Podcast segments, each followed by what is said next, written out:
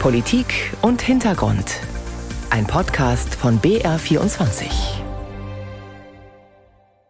Dramatische Szenen spielen sich seit zwei Wochen im Sudan ab.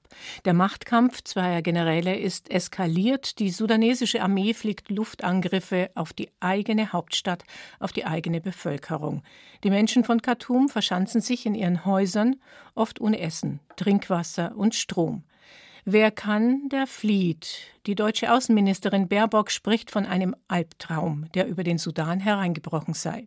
Ein völlig sinnloser und blutiger Machtkampf zwischen schwer bewaffneten Gruppen auf den Straßen der sudanesischen Hauptstadt.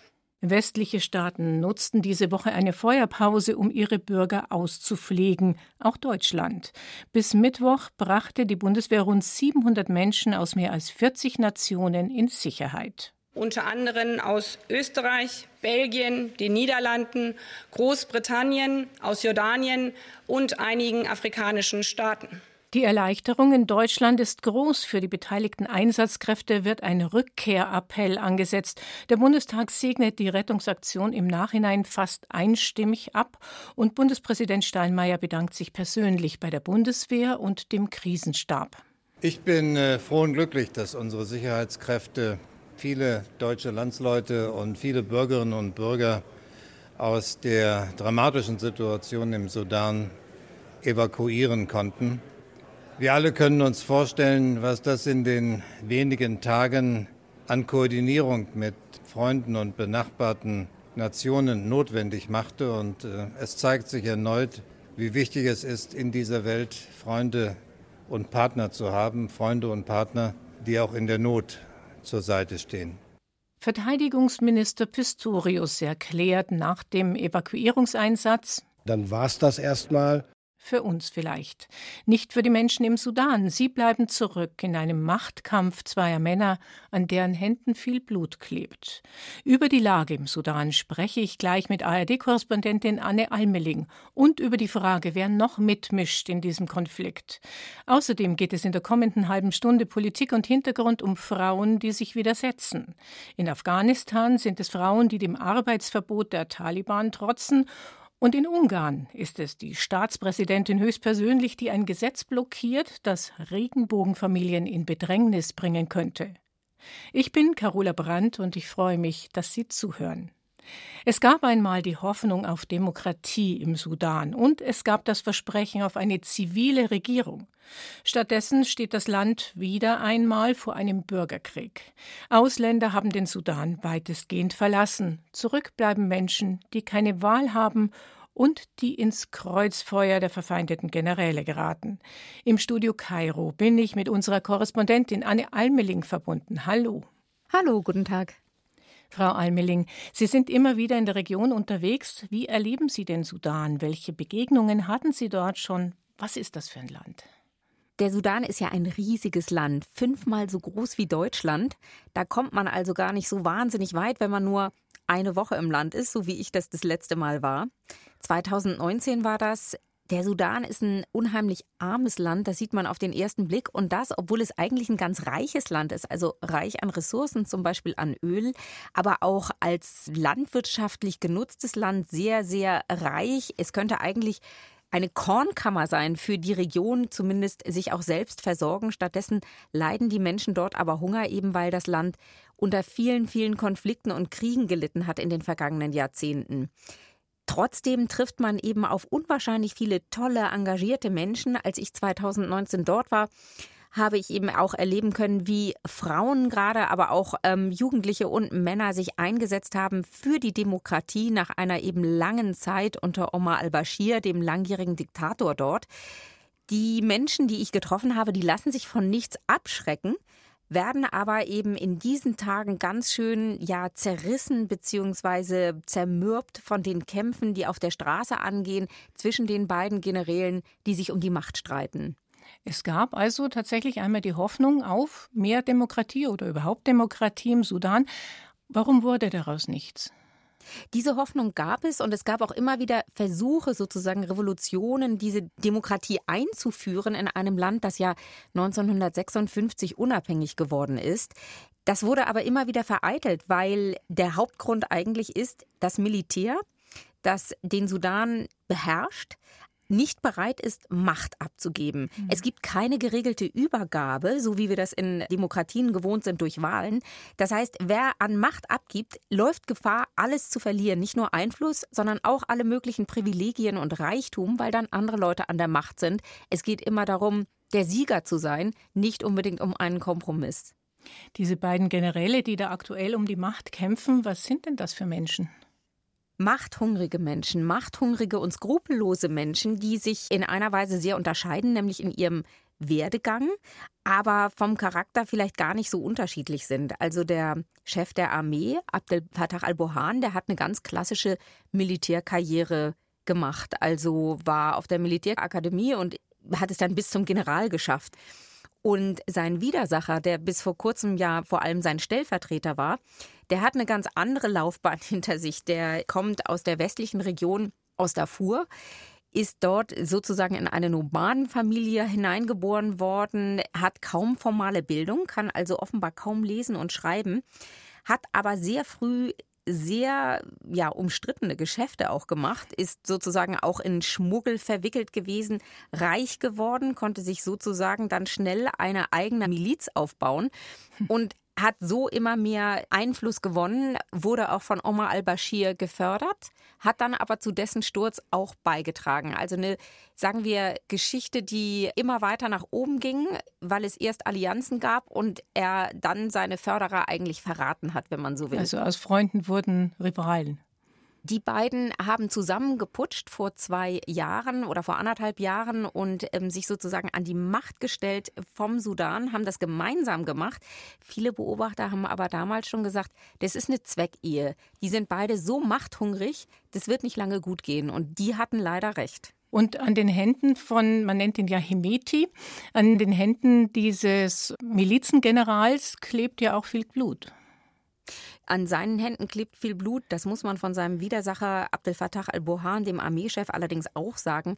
Die beiden haben schon vor 20 Jahren gekämpft in Darfur, in der westlichen Region des Sudan, gegen die aufständische Bevölkerung dort. Das heißt, Abdel Fattah al-Burhan war sozusagen in der Armee aktiv, hat mit Einheiten Aufständische niedergeschlagen, während Hemeti mit seiner regierungstreuen Miliz dazu beigetragen hat, die Armee noch zu unterstützen dabei. Das heißt, die kennen sich schon lange und die haben früher Seite an Seite gekämpft.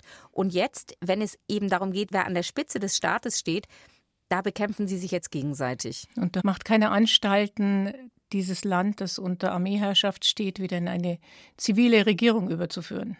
Überhaupt nicht. Beide haben gar kein Interesse daran, Macht abzugeben. Das wäre ja der Fall, wenn sie sich auf einen demokratischen Prozess einlassen würden.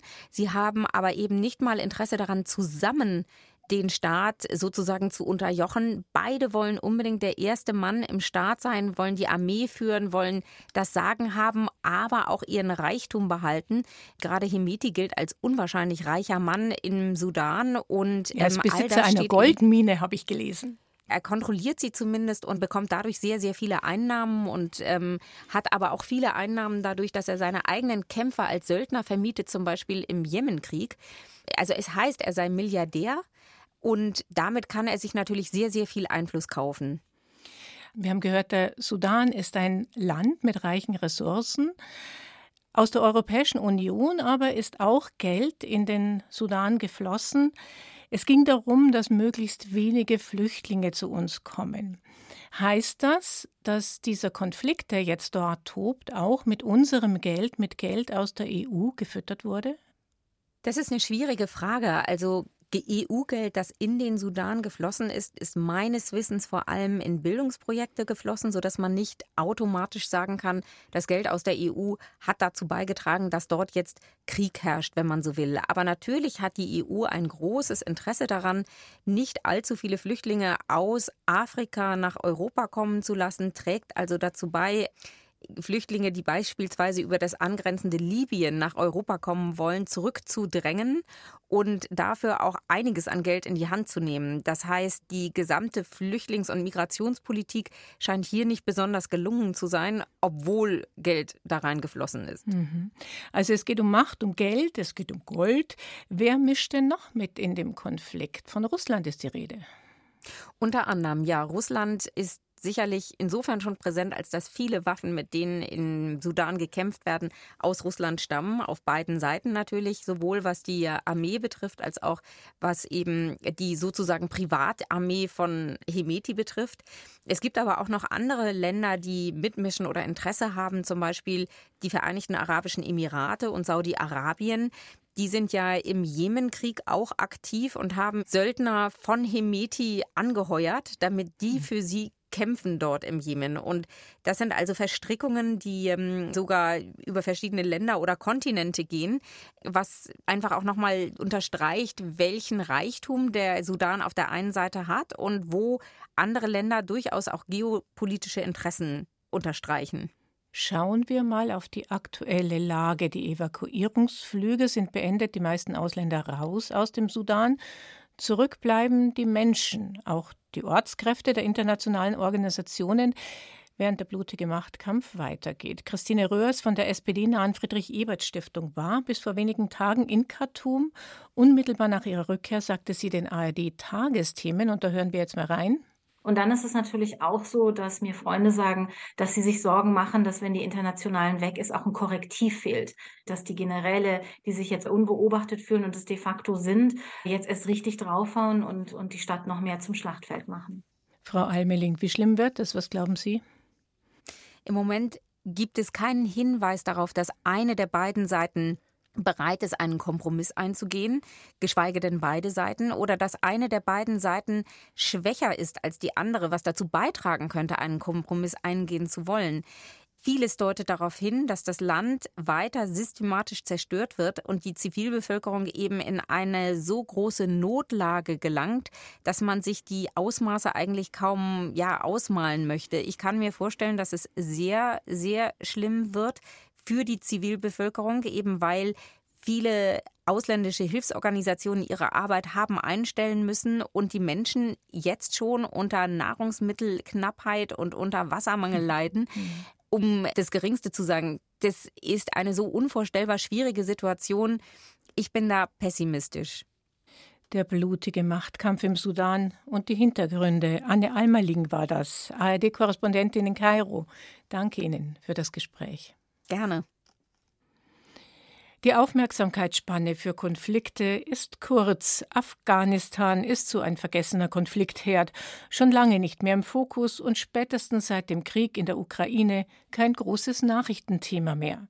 Dabei war das Entsetzen groß, als die Taliban im August 2021 die Macht übernahmen. Seitdem hat sich die humanitäre Lage in Afghanistan drastisch verschärft. Rund 90 Prozent der Menschen im Land sind auf Hilfe angewiesen. Besonders die Situation für Frauen wird immer dramatischer. Sie dürfen sich nicht frei bewegen. Der Schulbesuch ist eingeschränkt und es gibt immer mehr Arbeitsverbote.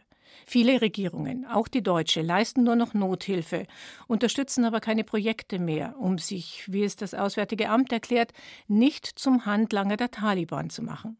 Ein Beispiel dafür, dass auch unter widrigsten Umständen humanitäre Hilfe möglich ist, liefert der afghanische Frauenverein. Der deutsch-afghanischen Hilfsorganisation gelingt es, ihre Projekte, Schulen und Kliniken weiter zu betreiben. Die 130 Mitarbeiterinnen trotzen dem Arbeitsverbot der Taliban. Philipp Nöhr besuchte das Hamburger Büro des Vereins. Das Videotelefonat nach Afghanistan steht. Salam, Salam, Christina Ile sitzt an ihrem Laptop. In ihrem Hamburger Büro hängen Porträts von afghanischen Frauen. Sie ist Geschäftsführerin des afghanischen Frauenvereins und bespricht mit dem Länderdirektor in Kabul, Salmey, den heutigen Arbeitsplan. Der Verein wurde vor 30 Jahren von Afghaninnen gegründet. Er betreibt in Afghanistan Schulen und Kliniken. Doch seit der Machtübernahme der Taliban im August 2021 stehen die Mitarbeiterinnen und Mitarbeiter vor großen Problemen. Das ist natürlich furchtbar schwer. Es gab seit der Machtübernahme über 29 Erlasse der de facto Regierung, die die Rechte von Mädchen und Frauen einschränken. Es fing an mit dem Arbeitsverbot für Beamtinnen. Ähm, und dann kam das Arbeitsverbot für Frauen in sehr vielen Bereichen ähm, und zu Weihnachten dann eben leider auch das offizielle Verbot für Mitarbeiterinnen von NGOs. Dieser Erlass hat uns auch sehr äh, erschrocken. Dass der Verein überhaupt noch arbeiten kann, ist nicht selbstverständlich. Dies geht nur mit lokalen Sondergenehmigungen und in den Provinzen, in denen landesweite Erlasse weniger streng umgesetzt werden. Vieles hängt davon ab, welche Gesinnung die Taliban vor Ort haben. Die Verhandlungen mit den Taliban, mit den lokalen Behörden, machen nicht wir selber, das machen die Dorfältesten. Und deren Macht darf man im Land auch nicht unterschätzen, selbst unter den Taliban.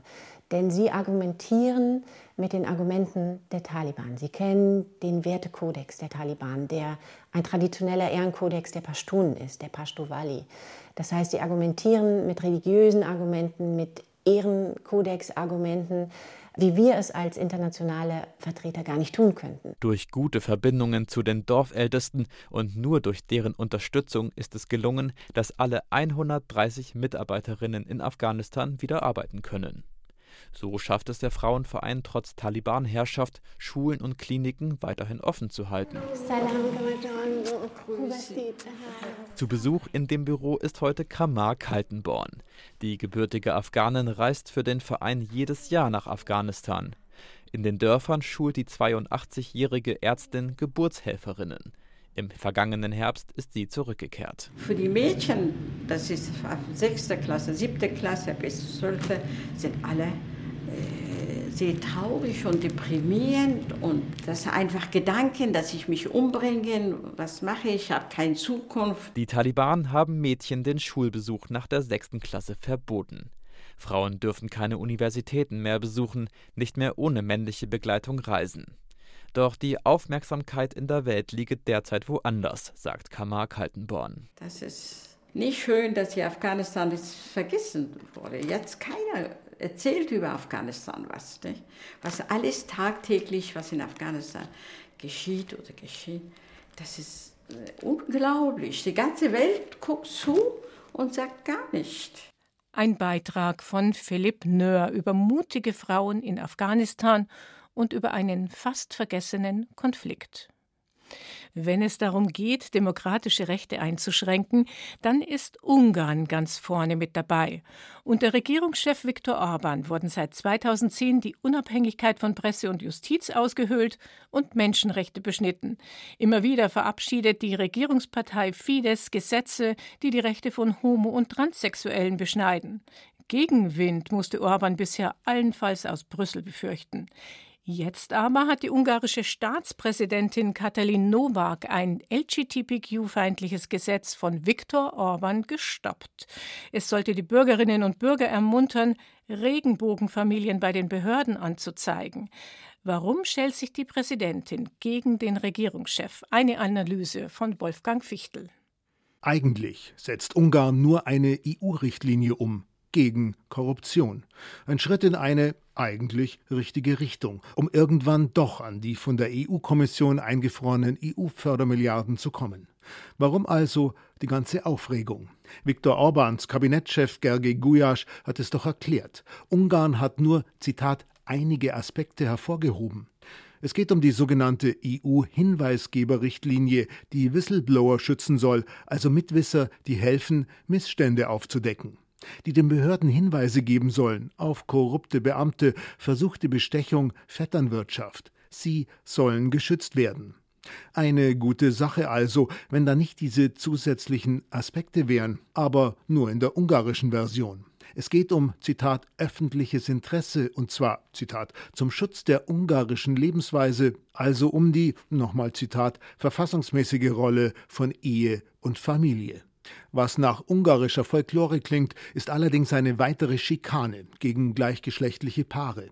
Nonsens, aber leider legal, wie Amnesty International Ungarn sagt. Eine weitere Attacke gegen Lesben, Schwule und Transpersonen, getrieben vom homophoben und transphoben Kurs der rechtspopulistischen Regierung Orbans und seiner Fidesz-Partei, die in Ungarn seit mittlerweile 13 Jahren durchregiert.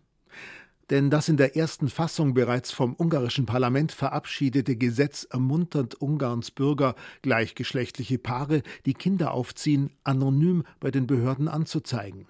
Legal. Denn Viktor Orban hatte die Verfassung ändern lassen oder, man kann es auch so sagen, um einige homophobe Aspekte ergänzt. Auch wenn sich der Text erstmal ganz lapidar liest. Zitat: Der Vater ist ein Mann, die Mutter ist eine Frau steht da. Heißt, gleichgeschlechtliche Paare, die Verantwortung für Kinder übernehmen, stellen damit die, Zitat, verfassungsmäßige Rolle von Ehe und Familie in Frage. Welche Konsequenzen das neue Gesetz für die betroffenen Paare haben könnte, völlig unklar. Überhaupt sickerte erst langsam, was da im Kleingedruckten versteckt wurde. Es ist eines der schon bekannten Salatgesetze, wie Parlamentsbeobachter spotten. Alles Mögliche in einem Durcheinander in einer Salatschüssel. Inzwischen fordern alle großen Fraktionen im EU-Parlament in einem gemeinsamen Brief an EU-Kommissionspräsidentin Ursula von der Leyen, gegen das homophobe Whistleblower-Gesetz in Ungarn vorzugehen. Zuvor wurde in Ungarn bereits ein Gesetz gegen Pädophilie benutzt, um ein paar zusätzliche homophobe Aspekte unterzubringen. Dagegen laufen aber bereits EU-Vertragsverletzungsverfahren. Wirksamer als das dürfte aber das überraschende Veto der ungarischen Staatspräsidentin sein. Überraschend, weil es ein solches Veto in Viktor Orbans Regierungsjahren noch nie gegeben hat. Überraschend auch, weil Katalin Nowak, die Präsidentin, als stramme Parteigängerin Orbans groß geworden ist. Sie gilt allerdings auch als das europafreundliche und weltoffene Gesicht Ungarns. Sie war lange Zeit in Brüssel, auch in Deutschland, war aber auch Familienministerin im Kabinett Orbans. Auf jeden Fall kennt sie sich im Thema gut aus. Interessant ist ihre Begründung für ihr Veto. Der zusätzlich ins Gesetz geschriebene Aspekt gegen gleichgeschlechtliche Partnerschaften würde, Zitat, den Schutz der Grundrechte in der Verfassung nicht nur nicht stärken, sondern schwächen, weil, so die Präsidentin, er Misstrauen sät, was sicher stimmt. Damit ist das Gesetz erstmal blockiert.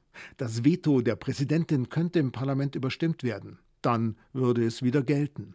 Die wahrscheinlichere Variante im Moment aber ist, der umstrittene Absatz wird entfernt, die Präsidentin nicht überstimmt und damit nicht beschädigt. Das könnte dann auch wieder als europafreundlich verkauft werden und hätte einen Zweck doch erfüllt. Die Botschaft an die LGBTQ-Gemeinde Wir beobachten euch und lassen uns immer wieder etwas einfallen. Gezeichnet Fides. Eine Analyse von unserem Wien-Korrespondenten Wolfgang Fichtel. Wir haben mit ihm begonnen, wir hören mit ihm auf. Verteidigungsminister Pistorius ist seit gut 100 Tagen im Amt. Die Schonfrist ist also vorbei. Mehr Schein als Sein mäkelt die Opposition und sieht den Kanzler-Joker entzaubert. Ein Kritikpunkt das träge Beschaffungswesen. Die Bundeswehr hat von allem zu wenig. So hat es die Wehrbeauftragte des Bundestages vor wenigen Wochen auf den Punkt gebracht, als sie über die materielle Ausstattung der Truppe referierte. Jetzt wäre es wohl zu viel verlangt, wenn ein Minister nach 100 Tagen schafft, was keine seiner Vorgängerinnen keiner seiner Vorgänger auf die Reihe bekommen hat, nämlich die Beschaffung von Material und Ausrüstung für die Bundeswehr zu beschleunigen. Genau das aber will Pistorius jetzt angehen. Alles soll schneller gehen und besser werden, so will es ein Erlass aus seinem Haus. Kilian Neuwert meint, na endlich, ein Kommentar. Um die benötigte Ausrüstung schnell und in der erforderlichen Qualität und Quantität in die Truppe zu bringen, ist die Verbesserung und Beschleunigung des Beschaffungswesens von herausragender Bedeutung. Dieser Satz steht am Anfang eines Schreibens, mittels dessen Verteidigungsminister Boris Pistorius von der SPD der Truppe verkündet, dass das Beschaffungswesen reformiert wird. Für eine solche Vorgabe war es höchste Zeit. Der Bundestag hatte letztes Jahr mit einem Gesetz den Weg geebnet, als Christine Lamprecht noch im Amt war. Ihr Nachfolger appelliert nun an die Veränderungsbereitschaft der Soldatinnen und Soldaten, die sei die Basis für das Gelingen der Zeitenwende. Diese Bereitschaft für Veränderungen, Pistorius lebt sie vor. Der Beschaffungserlass ist deshalb nicht weniger als eine kleine Revolution, und zwar aus zwei Gründen. Erstens Künftig sitzen die Endverbraucher wieder mit am Tisch, wenn es um den Einkauf von neuen Fahrzeugen oder von Ausrüstung geht. So wird, mal bildhaft gesprochen, der Inspekteur des Heeres mitreden können, was für Panzer er gerne hätte für seine Soldaten. Erfahrungen aus der Truppe sollen auf diese Weise wieder einfließen, damit man hinterher nicht feststellen muss, dass sich die etwas ganz anderes gewünscht hätte. Ein großer Fehler aus der Vergangenheit könnte so korrigiert und die Beschaffung beschleunigt werden. Zweitens. Vorschriften der Bundeswehr, die schärfer sind als gesetzliche Regelungen, werden ausgesetzt. Das klingt erstmal seltsam, war bislang aber ein Problem in einer Armee, die dazu neigt, sich selbst zu regulieren und in Dienstvorschriften zu ersticken. Dazu kommt, dass nun verfügbares Material der Industrie im Mittelpunkt stehen soll nachdem über Jahre allzu oft nach Sonderlösungen gesucht wurde, die sich am Ende als Kostenfallen oder als unzuverlässig entpuppen sollten. Zweckmäßige Vorgaben für die Materialbeschaffung, wie sie Pistorius nun erlassen hat, sind da hilfreich, weil sie die Marschrichtung vorgeben. Insofern zeichnen sich nun endlich die Veränderungen ab, die sich viele in der Truppe schon lange gewünscht haben. Das ist gut so. Nicht zuletzt deshalb, weil es in unserer aller Interesse sein dürfte, dass das viele Geld, das wir in die Bundeswehr stecken, auch ankommt, dass die Streitkräfte mit dem ausgerüstet sind, was sie brauchen. Ob die Armee dem Minister allerdings auch folgen kann, bei dem Tempo, das er vorlegt, bleibt abzuwarten. Schließlich sind Beharrungskräfte in großen Organisationen mitunter so gewaltig, dass Reformen im Sand verlaufen. Ein Kommentar von Kilian Neuwert. Und das Wort hat am Ende nochmal Verteidigungsminister Pistorius. Dann war es das erstmal. Mit Politik und Hintergrund in diesem Fall. Ich bin Carola Brandt. Unsere Sendung gibt es auch in der ARD Audiothek.